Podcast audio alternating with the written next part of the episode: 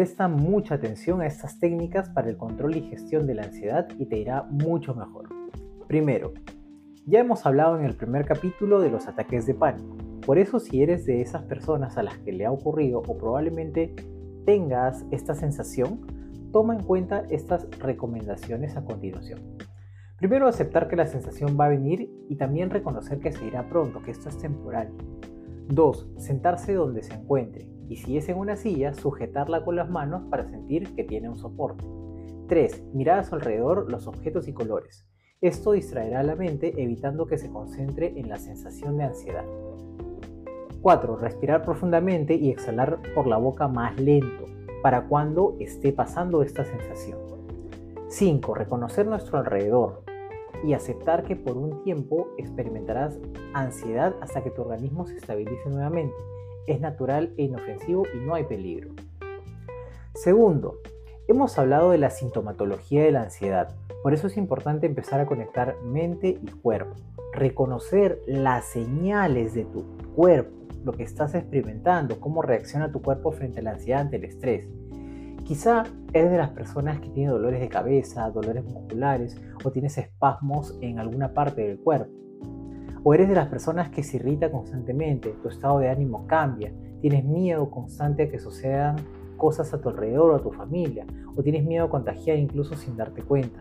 Eres de las personas quizás que se refugian en comer en exceso, en las bebidas, en la TV. Algunas podrían ser consideradas conductas adictivas. O eres de las personas que tiene taquicardia, sudoración, temblores, molestias estomacales, opresión en el pecho, o inclusive tu piel empieza a reaccionar llegando a tener dermatitis, tu estómago con gastritis, etc. Hay que reconocer esas señales de alerta. La segunda técnica es reconocer las señales de nuestro cuerpo. Tercero, en cuanto a nuestra salud física, hay que empezar a tomar conciencia de las siguientes preguntas que te ayudarán. Hemos hablado de la salud física y por eso vamos a preguntarnos, ¿cómo está tu salud global? ¿Estás haciendo frente a algún tema importante de salud o lo estás evitando? En general, ¿tu salud parece estar mejorando, empeorando o manteniéndose? ¿Haces algún tipo de ejercicio al menos unas cuantas veces a la semana? ¿Cómo afecta tu estado de ánimo a tu nivel de actividad y viceversa? Ahora algunas otras preguntas para tomar conciencia sobre tus hábitos. ¿Estás satisfecho con el tipo de comida que consumes generalmente? ¿Te ha sugerido algunos cambios un médico, un nutricionista o un ser querido? ¿Hay cambios que se supone que deberías hacer en tus hábitos nutricionales? Con respecto al sueño, tomemos conciencia con estas preguntas. ¿Cómo describirías tu sueño en general? ¿Hay algo en tus hábitos y rutinas que perturbe tu sueño, como mascotas o niños pequeños? Si hay algo que te gustaría cambiar de tu sueño, ¿qué sería? Te voy a enseñar ahora una cuarta técnica que está relacionada con la alimentación y con cómo comer. Toma en cuenta lo siguiente.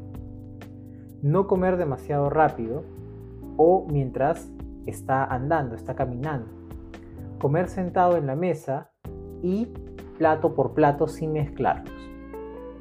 Masticar bien la comida, por lo menos 15 o 20 veces por bocado. Moderar las frituras, los rebozados, las empanadas, guisos y estofados. Utilizar preferiblemente las formas de cocción con menos grasas, planchas, parrillas, asados, microondas y cocciones en agua. Planificar y respetar los horarios de comida es mejor tener pensados también los menús para poder comprar y preparar lo que necesitamos con tiempo. Por último, repartir las comidas regularmente a lo largo del día para evitar descensos bruscos de los niveles de glucosa en la sangre. Muy bien, confiamos en que estas técnicas te ayudarán a gestionar la ansiedad si crees que esta información fue valiosa para ti, mantente activo escuchándolos hasta que los interiorices y aplica estas recomendaciones a diario contigo. Y si conoces a alguien que podría necesitar de estos audios, compártele esta información. Nos vemos hasta una siguiente ocasión.